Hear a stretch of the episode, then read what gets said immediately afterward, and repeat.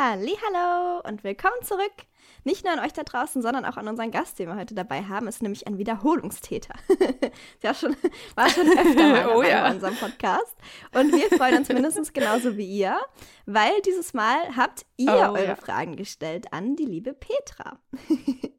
ich freue mich natürlich auch sehr, dass ich wieder mit dabei sein darf und dass da so großes Interesse besteht. Oh ja, sehr großes Interesse sogar. Also mhm. die Zuhörerinnen und Zuhörer lieben dich mindestens genauso sehr wie wir. Und deshalb freut es uns auch sehr, dass wir heute noch einmal mit dir über Nähmaschinen und alles, was damit zu tun hat, reden dürfen. Und wie Magda gerade eben schon gesagt hat, heute sind eure Fragen dran und Petra wird sie beantworten. Da würde ich sagen, legen wir doch auch gleich los mit der ersten Frage. Und die da wäre, was muss ich beim Kauf einer Coverlock beachten? Vielleicht kannst du ja noch mal ganz kurz erklären, was eine Coverlock überhaupt tut für diejenigen, die vielleicht noch nicht ganz so weit im Nähen sind. Also wir wissen ja schon, genau. was eine Overlock kann, aber was kann eine Coverlock? Und was sollte sie können? Äh, was sollte sie können vor allen Dingen? es gibt eine Coverlock und es gibt eine Coverstitch. Eine Coverlock ist im Prinzip eine Kombination aus Overlock und Coverstitch Maschine, also die kann beides. Ich muss die jedes Mal aber je nachdem, welche Technik ich machen möchte, umbauen. Und die Coverstitch ist einfach eine reine Covermaschine, die nur Covernähte macht. Und Covernähte sind äh, die typischen T-Shirt-Säume, die man so kennt aus der Konfektion. Das oben mit einer doppelten Steppnaht und auf der Rückseite mit einer Versäuberungsnaht im Prinzip. Und da wird gleichzeitig gesäumt. Der Vorteil gegenüber einer Zwillingsnadel ist der, dass ich einfach A, einen professionellen Saum habe und B, der wesentlich elastischer ist und strapazierfähiger ist als jetzt eine Naht mit der Zwillingsnadel oder wenn ich zweimal mit der Nähmaschine den Saum hochnähe, besonders bei Jersey-Materialien was muss ich beim Kauf beachten? Ich muss mir zum einen erstmal überlegen, will ich eine Kombi oder will ich eine Einzelmaschine? Also das ist zum einen vom Platz abhängig, von den Funktionen, die die Maschinen können sollen. Ich persönlich bin eher Verfechter von zwei Einzelmaschinen, nicht weil die besser sind, sondern weil ich zu faul zum Umbauen bin. Also wenn ich jetzt nähe, dann ist es einfach wesentlich komfortabler, wenn ich immer von einer Maschine zur anderen wechsle. Und es ist ja oft so, dass man jetzt speziell auch neu im Coverbereich gerne über Oberlocknähte covert, so dass ich dann im Prinzip so eine ganz sportliche Ziernaht auf der rechten Seite habe. Das bedeutet dann Schulternaht schließen und wenn ich dann eine Covernaht draufsetzen will, Maschine umbauen, die Covernaht nähen, wieder umbauen auf Overlock, die nächste Overlocknaht nähen und das macht es dann teilweise schon sehr mühselig. Und wenn ich jetzt hier eine reine Cover oder eine Cover Only habe, dann muss ich eigentlich nur äh, von einer Maschine zur anderen wechseln. Jede ist schon optimal auf meinen Stoff eingestellt und man kann flüssiger arbeiten mit mehr Spaß. Und bei mir war es dann immer so, spätestens beim zweiten oder dritten Umbauen, ach, mache ich morgen weiter. Und dann ist es irgendwo auf den Stapel gelandet und hat dann einfach nicht so viel Spaß gemacht. Aber wenn ich jetzt vom Platz her natürlich eingeschränkt bin, macht es natürlich auch Sinn, eine, sich eine Kombimaschine zu holen. Das ist mal die erste Frage, die man sich stellen soll. Dann gibt's äh, die Möglichkeit eben Covermaschinen, die einen Deckstich haben. Deckstich bedeutet, ich kann von der rechten und linken Seite gleichzeitig diese Zier-Covernaht erzeugen. Bei der klassischen Cover ohne Deckstich muss ich dann im Prinzip von links arbeiten, wenn ich den Zieleffekt auf der rechten Stoffseite haben will. Man arbeitet quasi ein bisschen im Blindflug. Das ist eine Übungssache. Und wenn ich jetzt eine Deckstichmaschine habe, dann kann ich ganz gewohnt von der rechten Seite arbeiten. Das ist, aber Covern ist einfach jetzt nicht wie bei einer Oberlock oder Nähmaschine einfach hinsetzen und loslegen. Das muss man auch ein bisschen üben. Sei es von den Einstellungen her, dass die Maschine optimal näht, dass die keine Fehlstiche macht, äh, weil das oft mal Einstellungen von Fadenspannung, Differential, je nachdem mit welchen Fäden man arbeitet. Es ist nicht kompliziert, aber man muss sich einfach wirklich, ich sage jetzt mal ein paar Stunden mit der Maschine beschäftigen und dann macht es tierisch viel Spaß. Hm. Und noch eine Zusatzfrage, ab wann würdest du sagen, lohnt sich oder für wen lohnt sich eine Anschaffung von einer Coverlock-Maschine? Also wenn man jetzt zum Beispiel einfach nur gerne für den Haushaltsgebrauch näht oder ich meine, klar, wenn man natürlich jetzt professionell Kleidung herstellen möchte, dann sicherlich. Aber ab wann, auf welcher Stufe davor würdest du sagen, lohnt sich eine Anschaffung von einer Coverlock-Maschine? Ja, im Prinzip lohnt sich's für jeden. Es kommt auf die persönliche Einstellungen des Einzelnen an, je nachdem, wie professionell man sein fertiges Kleidungsstück fertigstellen will. Also ich kenne Schneiderinnen, die Kundenaufträge bearbeiten und solche Sachen machen, die nehmen mit der Zwillingsnadel, weil sie sagen, eine Cover lohnt sich nicht für sie. Und ich kenne viele Hobbynäherinnen, die sagen, ja, niemals mit der Zwillingsnadel, das sieht viel zu unprofessionell aus. Also das ist ah. wieder eine persönliche Einstellungssache, auf welcher Stufe man selber schon beim Nähen ist und wie professionell das, man das Ganze haben möchte. Ich sage immer, man wächst mit jedem Projekt und beim nächsten Projekt will man es ja noch ein bisschen besser machen. Und ähm, ab wann sich eine Cover lohnt oder nicht lohnt, ist, glaube ich, sehr viel von der persönlichen Einstellung des Einzelnen abhängig. Aber definitiv ist es so, meine Empfehlung immer erst Erst eine vernünftige Nähmaschine, dann eine gute Oberlock und die Cover ist dann so dieses Sahnehäubchen. Die Frage hatte noch einen zweiten Teil, also die Coverlock-Frage. Und zwar, alle schwören ja immer so auf die Babylock. Ist das mhm. wirklich so das Nonplusultra oder was ist so deine Meinung dazu? Gibt es da auch Alternativen? Meiner Meinung nach äh, ist es nicht unbedingt das Nonplusultra. Also natürlich nähen die Babylog sehr, sehr gut und sehr zuverlässig. Es gibt aber genauso Mitbewerbermaschinen, die das auch gut können. Und wenn man ein bisschen geschulten Blick hat, sehe ich genügend Covernähte im Netz, die auch Fehlstiche haben, die mit der Babylog produziert wurden, wo man dann Label oder was auch immer drüber äh, genäht hat, damit es nicht auffällt. Und es haben ja auch schon viele Leute bestätigt, nur ist, manche haben so eine Coverreise. Die erste Maschine macht Fehlstiche, dann holt man sich die nächste Maschine, die macht wieder Fehlstiche, dann holt man sich die Babylok und die macht dann keine Fehlstiche mehr. Da liegt es eigentlich meiner Meinung nach weniger an der Maschine oder an der Maschinenmarke, sondern man hat sich schon so sehr mit dem Covern auseinandergesetzt und man führt da schon den Stoff etwas anders, weil das hat auch viel mit der Führung des Stoffes, wie man unter Nähfuß laufen lässt, wie gleichmäßig das Ganze dann läuft, hat es sehr, sehr viel zu tun. Und natürlich hat's auch äh, schon mit der Maschine ein bisschen zu tun. Ich muss bei der Babylog weniger einstellen, als ich es bei manchen Mitbewerbern Maschinen machen kann. Aber ich kriege jede Cover, wenn die optimal eingestellt ist von der Mechanik her, dazu, dass ich perfekte Covernette produzieren kann, unabhängig von der Marke. Und was heißt, die ich empfehlen kann, meine neue Lieblingscover ist momentan die Yanome Cover Pro 3000, weil die einen Deckstich hat, weil ich mit der ein bisschen dicker covern kann als bei der Brother. Sie sehr zuverlässig näht und man wirklich wenig Einstellungen vornehmen muss, um fehlerfreie Nähte hinzubekommen. Aber ich würde jetzt nicht sagen, Babylock ist das Nonplusultra. Man muss für sich selber immer definieren, wie viel bin ich bereit auszugeben, zu investieren für die Maschine.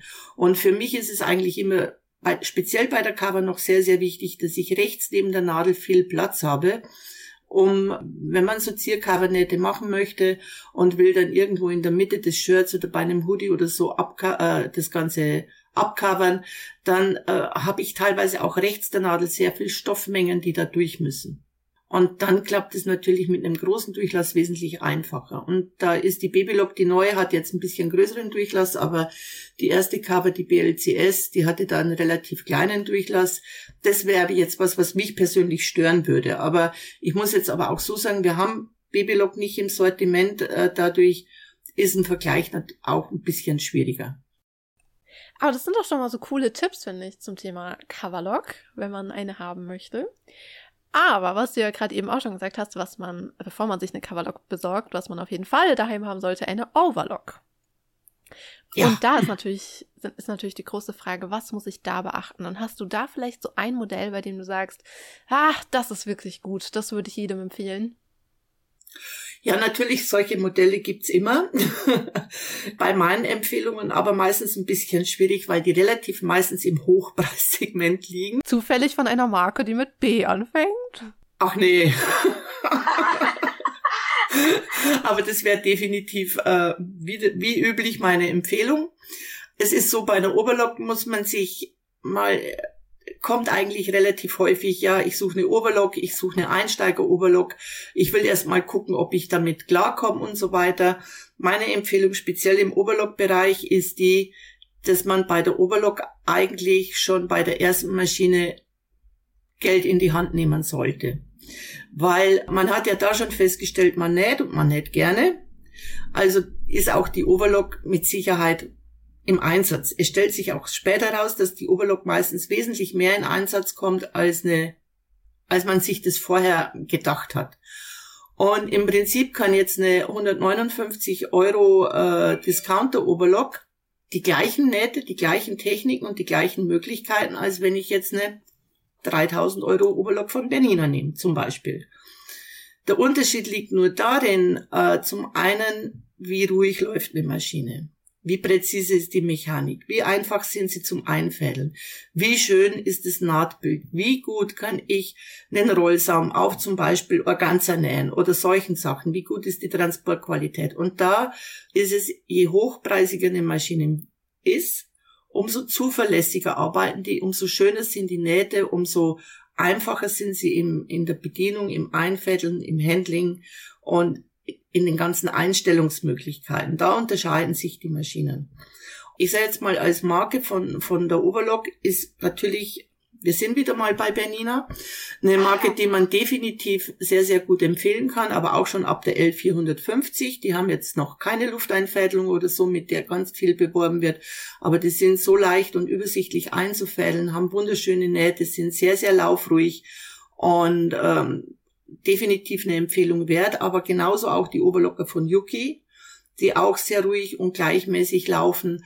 Und äh, ich sage jetzt mal so ab dem 1000 Euro Bereich kriege ich so ziemlich bei jeder Marke eine relativ gute Maschine schon. Da sind aber jetzt zum Beispiel die Babylook generell sehr, sehr laut im Vergleich zu Yuki oder zu Bernina. Und bei mir ist die Laufruhe bei einer Maschine auch immer sehr, sehr wichtig. Und gibt so ein Modell, wo du sagen würdest, da stimmt Preis leid, also weißt du, das ist nicht, ich meine, ich würde mir auch immer eine Bernina kaufen, keine Frage, aber so ein Modell, wo man sagt, okay, das ist nicht so teuer, aber es ist auch nicht mehr ganz basic, also die kann schon ein bisschen mehr. Ja, das wäre bei mir die Empfehlung, wie ich schon sagte, die L450 zum Beispiel von Bernino. Also die wäre dein Go-To. Dann, die liegt irgendwo bei 600, 700 Euro. Ich habe jetzt den Preis nicht genau im Kopf und ist hier definitiv schon eine vernünftige Maschine. Oder jetzt, wenn ich Yuki nehme, äh, die 214 ist hier auch eine Maschine. Nur was jetzt eben bei den bei der Bernina oder eben bei den nächsthöheren Yuki-Modellen zum Beispiel sehr überzeugt, ist, dass ich die Schnittbreite beziehungsweise die Nahtbreite auf neun Millimeter einstellen kann, auf eine neun Millimeter Breite. Und da kommt dann sehr oft die Frage, ja, was bringt mir das überhaupt? Also zum normalen Oberlocken, gut, wenn ich jetzt einen feinen Stoff oder irgend sowas habe äh, oder einen sehr dicken Stoff, dann sieht eine so eine breite Naht einfach schöner aus. Aber wenn ich jetzt dann später mit der Cover über diese Oberlocknaht nähen möchte, ist es wesentlich einfacher, wenn ich über eine 9 mm breite Oberlocknaht nähe, als wenn ich über eine 7 mm breite Oberlocknaht nähe, weil in der Regel die breiten Nadelabstände der Covermaschine so irgendwo um die 8 mm liegen. Und dann laufen beide Nadeln definitiv auf der Oberlocknaht und die Covernaht sieht somit wesentlich gleichmäßiger aus und ist die Oberlocknaht schmäler und läuft bei der Cover eine Nadel auf einer Lage Stoff, sieht die Covernaht nicht mehr ganz so schön aus. Und das kann ich jetzt bei den Yukis, also ab der MO 734 zum Beispiel oder eben auch bei der Bernina schon ab der L450. Die anderen Marken bieten das so in der Form leider nicht. Ah, das klingt doch schon mal gut, weil ich finde es persönlich auch immer schwierig, sich für eine, also es klingt, als wenn man dauernd eine Overlock kaufen würde, aber ich finde es ist schwierig, sich für eine zu entscheiden. Speziell Overlock, weil ja jede das Gleiche kann. Also es ist Aha. ja jetzt nicht wie bei der Nähmaschine, äh, dass ich sage, was weiß ich, 150 Programme, Obertransport, dies und das und jenes.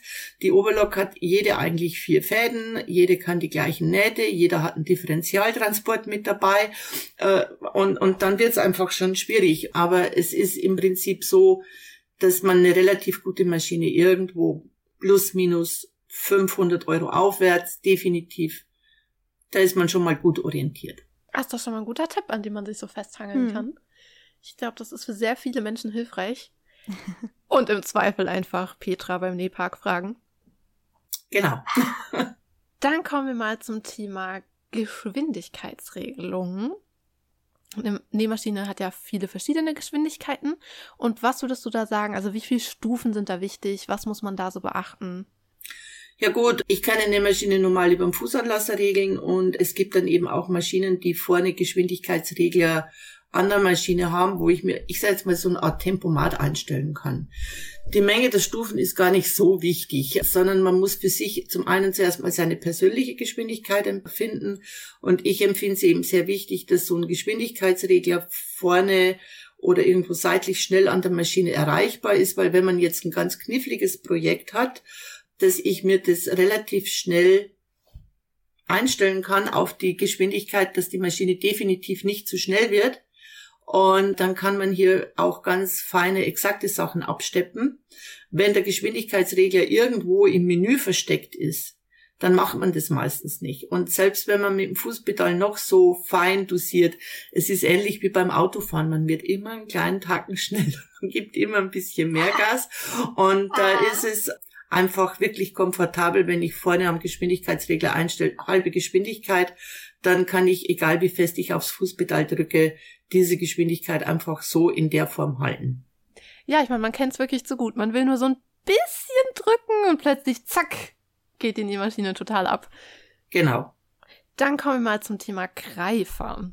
Was ist das überhaupt? Wozu brauche ich das? Und welche Unterschiede gibt es? Und welche Vor- und Nachteile gibt es? Gut, also ein Greifer muss jede Maschine haben, denn ohne Greifer wird sie nicht nähen. Der Greifer ist dazu, dafür verantwortlich, dass eine Maschine einen Stich bilden kann. Bei der Nähmaschine ist es so, dass das ist im Prinzip das Teil, wo die Spulenkapsel reinkommt. Also die Spule kommt in die Spulenkapsel und die Spulenkapsel kommt in den Greifer. Da sitzt in der Regel der Greifer und da gibt's eine Greiferspitze. Das heißt, der Greifer macht eine Umdrehung und bei dieser Umdrehung ist es so, dass die Nadel in der ja fast tiefsten Position im Greifer sein muss, damit die Spitze die Fadenschlaufe greifen kann die dadurch, äh, die durchs, Nadel, durchs Nadelöhr entsteht, ist so ein bisschen schwierig zu erklären. Dann fädelt sich die Spitze im Prinzip in diesem Faden ein, zieht den Faden einmal um den Greifer und dadurch bildet sich diese Schlinge, die zur Verknotung eines Stichs notwendig ist. Also der Greifer ist essentiell für jede Maschine. Die Nähmaschine hat einen Greifer, die Oberlok hat zwei Greifer, in dem Fall Ober- und Untergreifer, die die Kantenverschlingung für die Fäden machen. Und bei der Nähmaschine ist es eben nur ein Greifer und wenn man den irgendwo liest, Greiferspitze oder Greiferspitze poliert, die Greiferspitze ist dann eben noch das Wichtigste, damit diese, diese Spitze sich in diese Fadenschlaufe einfädeln kann, damit die Nähmaschine den Stich bilden kann. Es gibt dann eben noch unterschiedliche Greifer. Es gibt jetzt den Doppelumlaufgreifer, so wie es Pfaffmaschinen immer hatten und Industriemaschinen haben das in der Regel. Dann gibt's im Prinzip einen CB-Greifer und dann gibt's die Horizontalgreifer. CB-Greifer sind jetzt Greifer, die ein bisschen, also die sich auch bewegen, die sich auch da einfädeln, aber der dreht sich nicht einmal komplett die Runde, der wechselt die Richtung im Prinzip, so müsste man es erklären. Magda, ich glaube, du hast eine Bernina 335, oder? 350. Oder eine 350, die hat zum Beispiel einen CB-Greifer. Dann so ältere Pfaffenmodelle, die haben dann den Doppelumlaufgreifer. Und jetzt Janome, Brother, Pfaff, Husqvarna, die aktuellen Maschinen, die haben jetzt alle diesen Horizontalgreifer, wo man dann von oben auf dem Faden sieht und von oben nur noch die Spule im Prinzip einlegt. Das sind die unterschiedlichen Greifersysteme. Bernina hat hier noch den neuen B9-Greifer, der im Prinzip ähnlich auf dem Doppelumlaufgreifer basiert aber eben mit einer größeren Spule und größeren Spulenkapsel insgesamt, die dann einfach mehr Faden fasst. Die CB-Greifer, Doppelumlaufgreifer oder der B9-Greifer, die haben eine separate Spulenkapsel, die man in der Hand hält, wo man die Spule einlegt, die Spule dann in den Greifer im Prinzip reindrückt, aber der Greifer ist im Prinzip vertikal, der ist stehend. Da wird der Faden ein bisschen anders zugeführt als bei den Horizontalgreifern. Und die Fadenspannung und so weiter und das Stichbild kann man bei den stehenden Greifern so meiner Meinung nach ein bisschen feiner einjustieren als bei den liegenden Greifern, die jetzt eigentlich so bei den meisten Nähmaschinen Standard sind. Und gibt's da irgendwie, was war nochmal der zweite Teil der Frage, ob es da so Vor- und Nachteile gibt? Also Ja, das ist genau das, was ich jetzt eben sagte. Ich finde das Stichbild ein bisschen schöner bei den stehenden Greifern, also bei diesen Vertikalgreifern, als bei den Horizontalgreifern. Der Vorteil allerdings beim Horizontalgreifer ist, ich habe so, also ich muss die Spule nur von oben einlegen. Ich habe sofort einen Blick auf die Spule. Ich sehe, wie viel Faden noch auf der Unterfadenspule ist, was natürlich bei den Greifern, die unten so eingedrückt werden, nicht der Fall ist, wo man es nicht sehen kann oder nicht so leicht kontrollieren kann. Es ist, gibt überall ein Pro und ein Contra. das ist doch eine sehr diplomatische Antwort. Ja, voll. Aber ich finde es auch Wahnsinn, wo, also woran man alles denken muss bei der Nähmaschine und was die, also wie komplex es einfach ist, der Wahnsinn. Ja, ist ein ziemlich komplexes Thema. Nicht nur eine Nähmaschine. Damals zum Thema automatisches Nähen, denn ich weiß noch, als ich das erste Mal an einer Bendina saß, da war ich so begeistert davon, weil die kann ja zum Beispiel automatisch nähen. Und da ist natürlich die Frage, ist es, also wie gut klappt das und ist das wirklich nötig? Kann man nicht auch selber nähen? Also das hat eigentlich zwei Funktionen. Mhm. Also dieses, also du meinst jetzt, denke ich mal, die Start-Stopp-Taste, die vorne an den Maschinen ist, dass ich ohne Fußanlasser nähen kann, ne? Mhm. Genau. Ah. Also zum einen ist, also ich sage jetzt mal so, wenn ich normal nähe oder generell zum normalen Nähen, empfehle ich das ganz äh, so, wie man es schon immer gemacht hat, einfach nur über den Fußanlasser, weil man da einfach wesentlich mehr steuern kann, als wenn ich das Ganze mit der Hand starte und stoppe. Es hat einen Riesenvorteil, wenn ich aber jetzt lange Bahnen zu nähen habe, die jetzt vielleicht noch mit Zierstichen genäht werden, die sehr, sehr langwierig sind dann macht Sinn, äh, wenn ich das Ganze über die Start-Stopp-Taste laufen lasse, weil man einfach entspannter an der Nähmaschine sitzen kann und nicht permanent Fußpedal Gas geben. Da ist so eine Start-Stopp-Automatik total angenehm und bequem. Dann bei Knopflöchern oder solchen Sachen, weil ja das Anfang und Ende dieses Stiches ganz klar definiert ist. Es kann mir nicht passieren, dass ich über eine Stelle hinausnähe oder solche Sachen, aber es hat noch einen anderen wesentlichen Vorteil. Und zwar Leute, die motorisch eingeschränkt sind. Die können im Prinzip so mit den Händen ihre Nähmaschine starten und auch wieder stoppen, wenn wenn es jetzt von den Füßen her eine Möglichkeit, also eine Einschränkung ist. Mhm, stimmt. Mhm. Ja, stimmt, da habe ich auch noch gar nicht drüber nachgedacht. Aber es ist natürlich wichtig auch, ne, dass man solchen Leuten auch das Nähen irgendwie ermöglicht. Klar, ich meine, es gibt Autos, die schon mit den Händen auch betrieben werden können. Genau, und das ist auch einer der Gründe, warum die Maschinen äh, das so in der Form haben. Mhm. Aber das ist ja dann, also wie du schon sagst, hauptsächlich sinnvoll für Leute, die vielleicht auch viel Tischdecken nähen, viel, also einfach viel gerade aussehen. Weil ich kann mich erinnern, meine Mama hat nämlich eine Maschine von Brother, ich weiß nicht genau welches Modell, die auch so eine Automatik hat und kam dann ganz, ganz happy mit ihrer Maschine nach Hause, als sie die gekauft hat und hat dann so, also nicht angegeben, aber so beim Mittagessen so, ja, und rate mal, was meine Maschine kann, bla bla bla. und ich glaube, sie hat kein einziges Mal bis jetzt genutzt, diese äh, Automatik. Also falls ihr jemanden äh, seid, der vielleicht auch viel kleines Zeugs näht, also so Tempotäschchen oder so, oder auch viel klein fusselige Klamotten und solche Sachen, dann ist es vielleicht nicht unbedingt nötig. Aber natürlich klar, wenn man viel Vorhänge umnäht, Tischdecken näht, vielleicht auch solche Sachen, dann ist es auf jeden Fall sinnvoll. Da macht es viel Sinn. Oder eben auch, wenn man jetzt äh, speziell im Freihandquilten oder solchen Sachen, dann, dass man einfach entspannt an der Maschine sitzen kann. Also das macht wesentlich was aus vom, vom der Bequemlichkeit her dann auch vom Sitzen, wenn es so lange Geschichten sind. Ja, aber wo wir schon bei Bequemlichkeit sind, schlagen wir doch gleich mal den Bogen zu Obertransport. Ist es, also ist es überhaupt wichtig oder also braucht man das unbedingt? Ab wann braucht man es vielleicht? Für was braucht man es auch? Und tut es vielleicht dann auch ein Teflonfüßchen? Das ist die nächste Frage. Obertransport finde ich extrem wichtig, extrem sinnvoll, weil man muss sich ja so vorstellen, es sind ja immer zwei Lagen Stoff, die hier transportiert werden, weil man sie zusammennäht. Die obere Lage wird eigentlich durch den Nähfuß gebremst und leicht nach vorne geschoben. Kennt eigentlich jeder, wenn er längere Bahnen näht, dass plötzlich, egal wie gut man das Ganze äh, zugeschnitten und gesteckt und sonst was hat, dass dann plötzlich das vordere, äh, das obere Stoffstück einen kleinen Tacken länger ist als das untere. Und der Obertransport würde zum einen dem schon entgegenwirken, weil der die obere Stofflage mittransportiert. Dann, äh, wenn ich hier Streifen, Karostoffe oder solche Sachen habe, stimmen die natürlich dadurch auch nochmal wesentlich exakter überein. Ich kann durch den Obertransport auch teilweise Wellenbildung beim Jersey und solchen Sachen verhindern. Und ein Teflonfuß bringt da eigentlich überhaupt nichts, weil der Teflonfuß ist ja eigentlich nur für eine verbesserte Gleitfähigkeit bei klebrigen Materialien, wenn man jetzt Leder, Kunstleder, Vinyl oder solche Sachen näht. Und da würde ein Obertransport alleine gar nichts helfen. Da würde ich sogar eher einen Teflonfuß plus Obertransport und dann habe ich ein besseres Ergebnis. Also Obertransport ist, wenn das, wenn ich die Möglichkeit habe, so eine Maschine zu kaufen, die einen Obertransport mit dabei hat, würde ich das ganz klar empfehlen. Hm.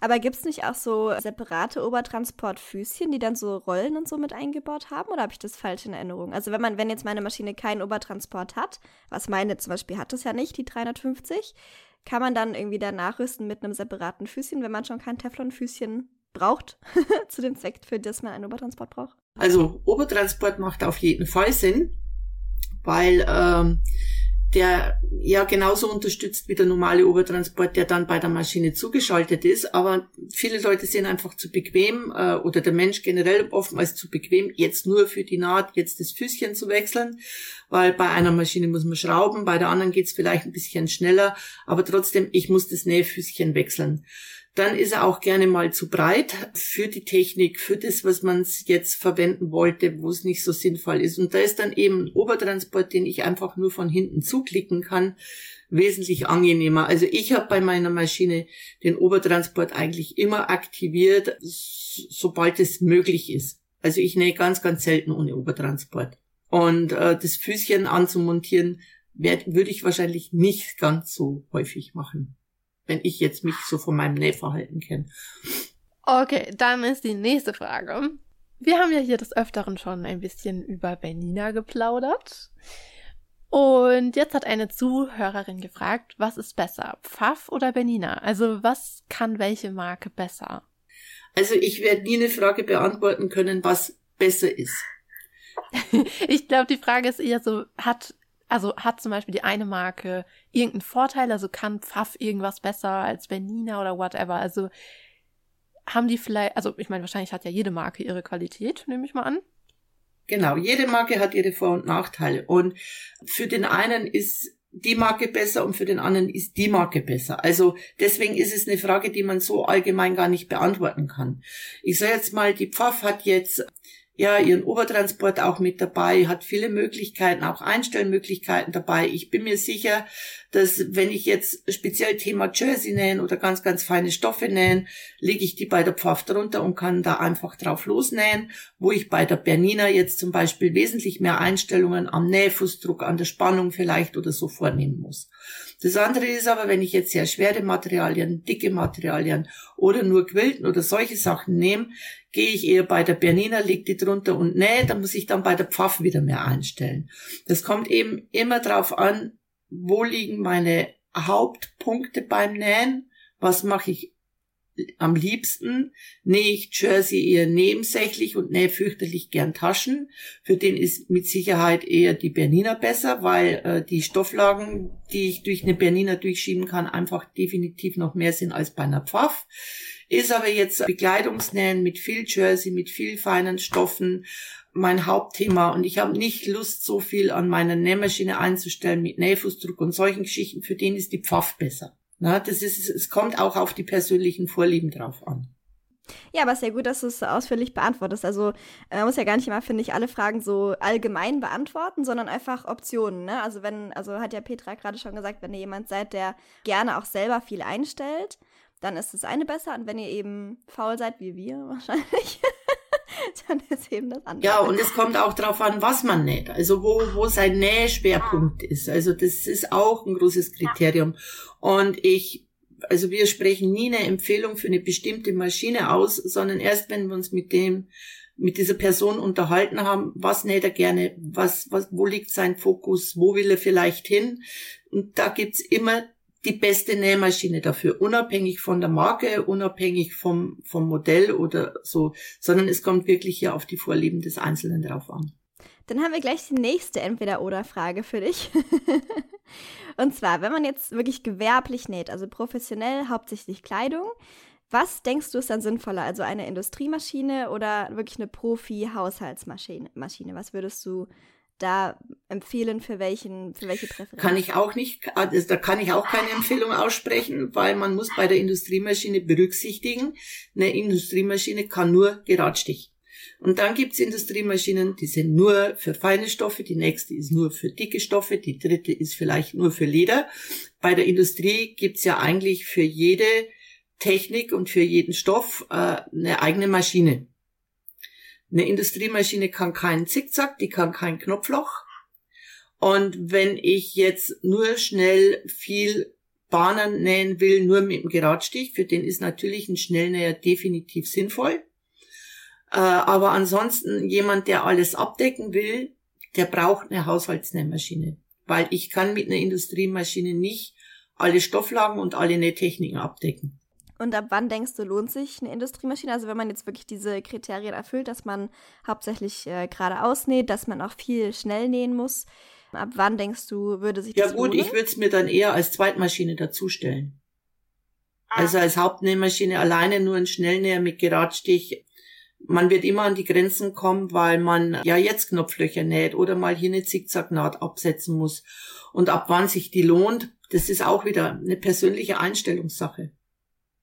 Also ich kann nicht ah. sagen, wenn du so und so viel äh, äh, Gardinen nähst oder so und so viel Taschen nähst, dann lohnt sich das, weil das einfach ja Einstellungssache des äh, jeden Einzelnen ist, der dann sagt, okay, ich hole mir jetzt die dazu aber als Hauptmaschine alleine würde ich es wirklich nicht empfehlen.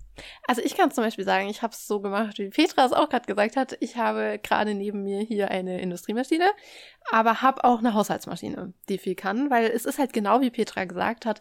Spätestens, wenn du mal ein Knopfloch machen willst, brauchst du eine Haushaltsmaschine. Das ist einfach so. Hm. Aber was ich zum Beispiel an der Industrie gerne mag, aber es ist halt auch immer echt Geschmackssache, die hat halt so viel Platz. Also der Tisch ist halt so schön groß und es ist für mich persönlich beim Nähen richtig angenehm. Ich liebe das.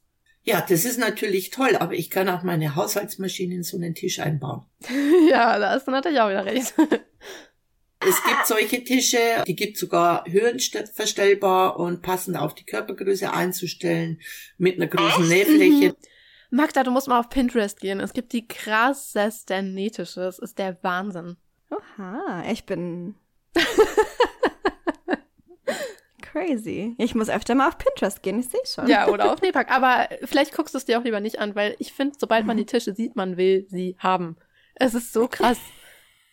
Das fürchte ich auch gerade. Weil das tatsächlich auch was, das vermisse ich auch manchmal in meiner Haushaltsmaschine, so einen großen Tisch. Ich habe meine so eingebaut und da ist der Nähspaß definitiv noch größer. Das stimmt definitiv so. Ja, es gibt ja schon auch sehr, sehr gute Anschiebetische für Haushaltsmaschinen.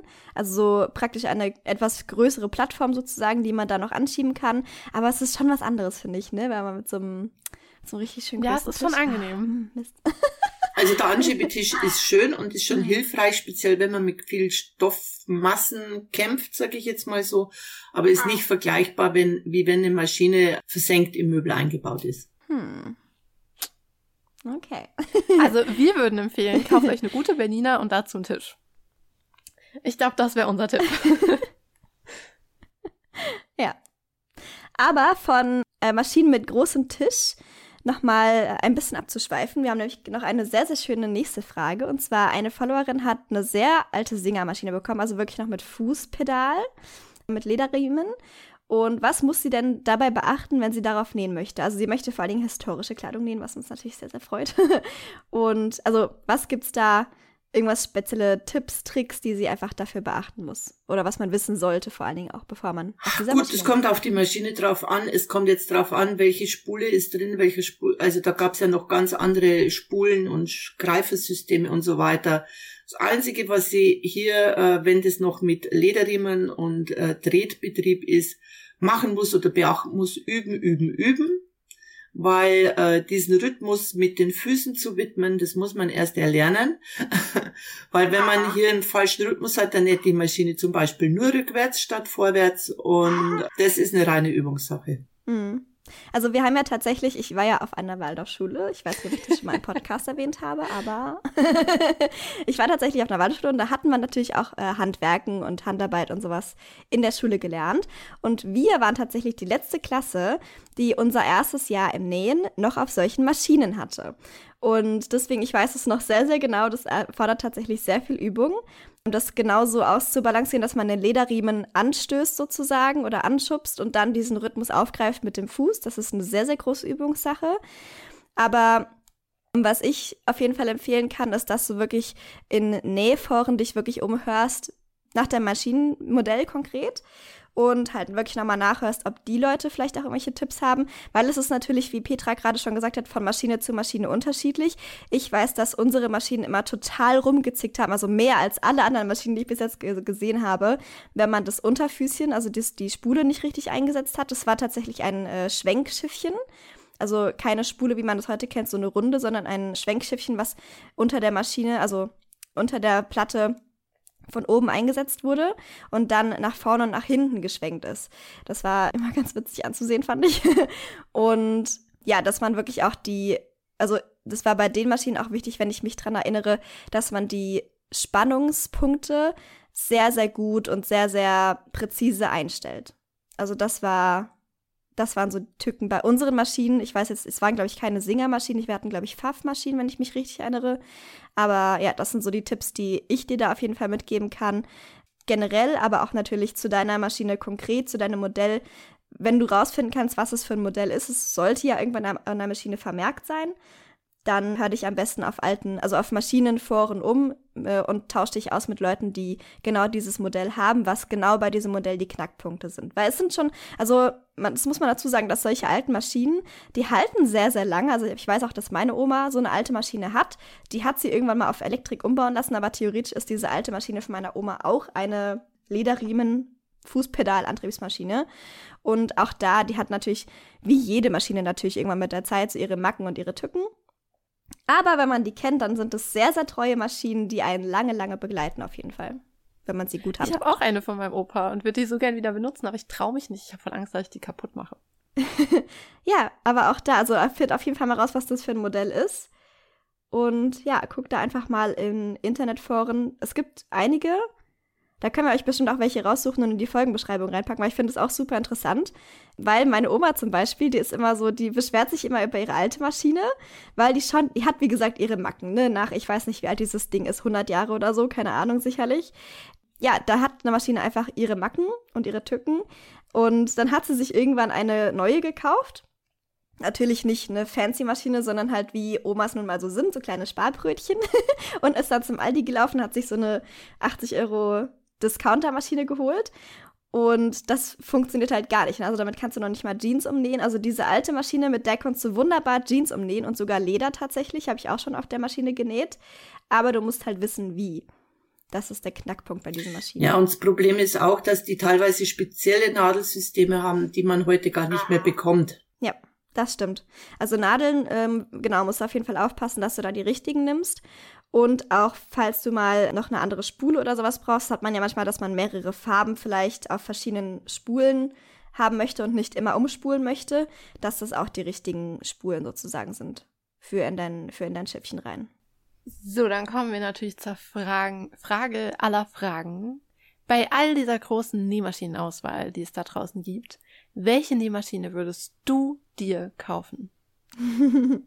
Also ich würde mir aktuell genau die kaufen, die ich auch zu Hause habe. Also das ist jetzt zufälligerweise eine Bernina. Ach, Zufälle gibt's im Leben. Ganz zufälligerweise.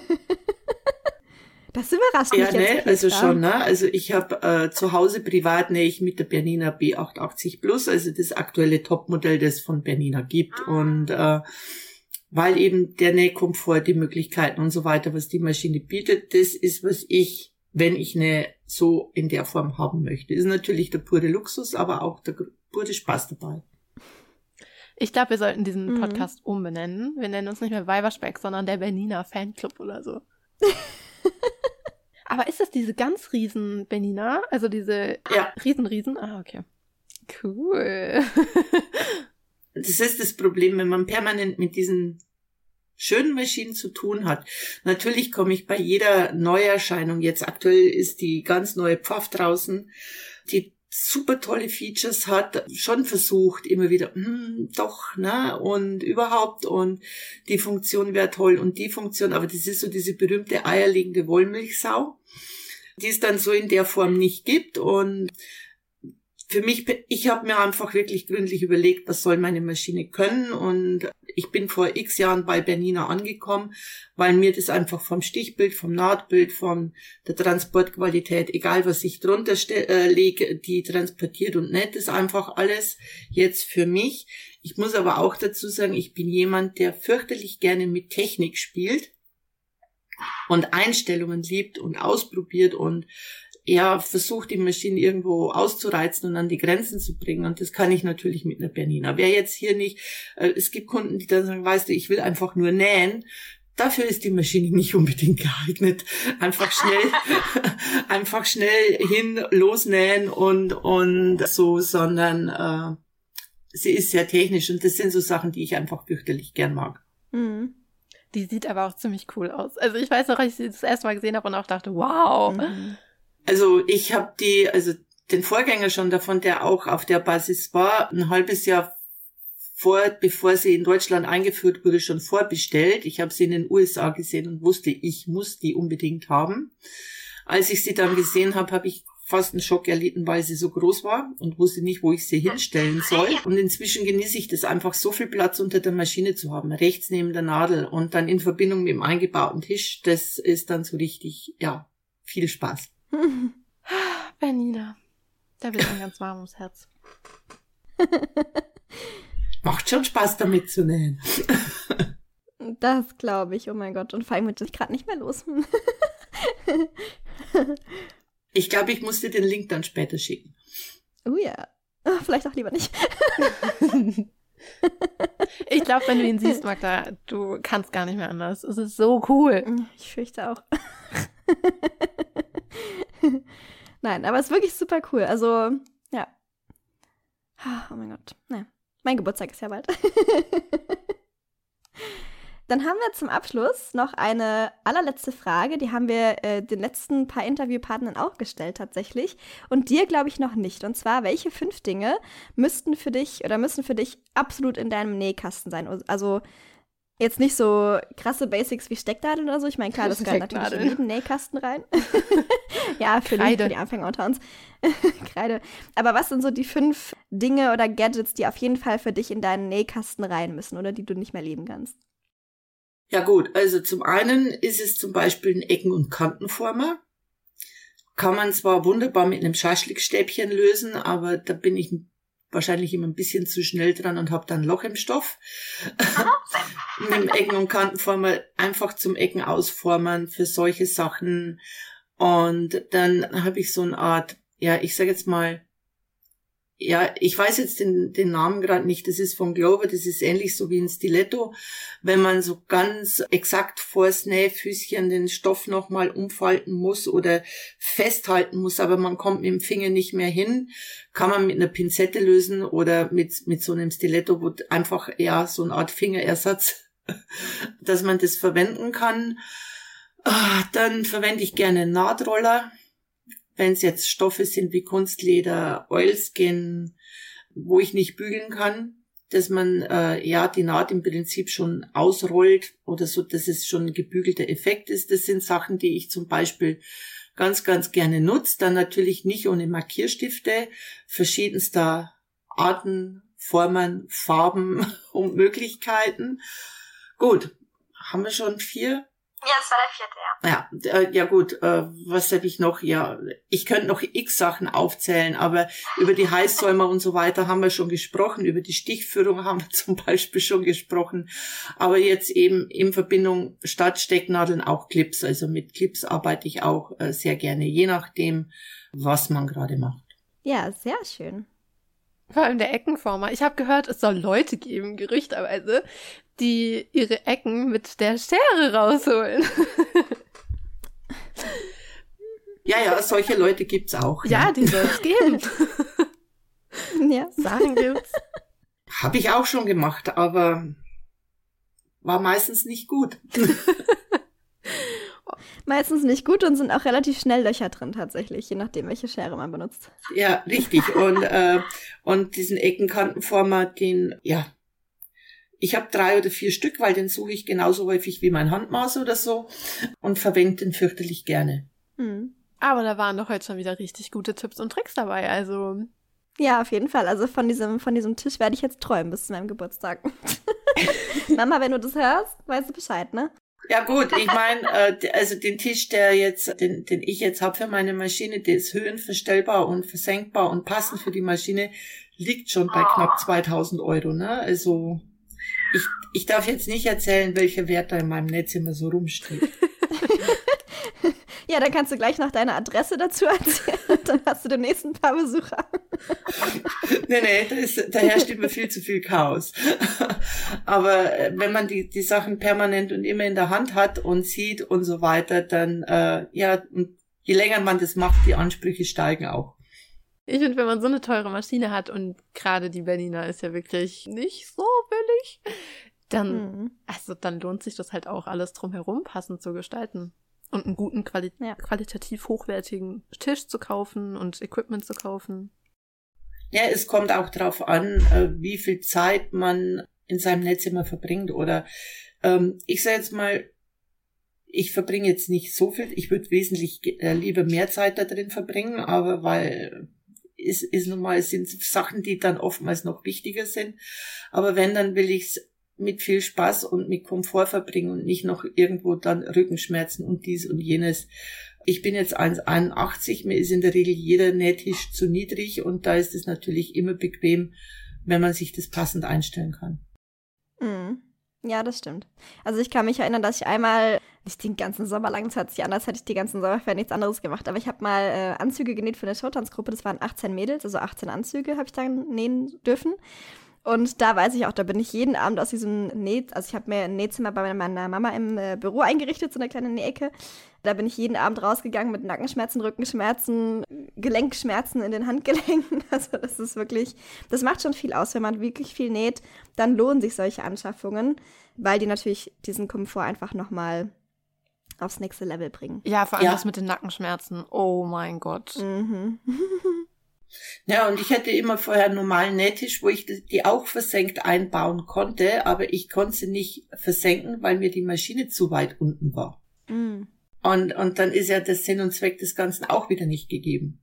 Ah. Weil der Tisch ja, insgesamt für, für die Höhe, die ich benötige, war das einfach alles zu weit unten. Und dann gab es trotzdem Rückenschmerzen, auch so schön der Platz insgesamt auch war, ne? Mhm. Ja, also da kannst du deiner Mama ruhig schon mal Bescheid sagen, Magda. dass sie mal bei nepark.de vorbeischauen soll. Punkt .com, Punkt .com. ah, Aber würde ich sagen, ich könnte mir gut vorstellen, dass wir noch mal eine vierte Runde irgendwann machen. All about Nähtisch. genau, alles rund um die Nähtische, genau. Ja gut, äh, wenn, wenn Bedarf entsteht und noch genügend Fragen sind, können wir das gerne wieder machen. Oh, ich glaube, da wird es nicht mangeln. Macht immer wieder viel Spaß. Und mhm. uns erst. Ja, uns also auch. vielen Dank, dass du heute wieder unser Gast warst und wir freuen uns schon sehr aufs nächste Mal. Wir laden dich hiermit gleich nochmal zum vierten Mal ein. Dann vielen Dank. Ich hoffe, wir konnten alle viel mhm. mitnehmen. Also ich konnte heute schon wieder viel mitnehmen. Auf jeden Fall. Und dann hören wir uns wieder. Dann sage ich schon mal Tschüss. Tschüss. Bis zum nächsten Mal.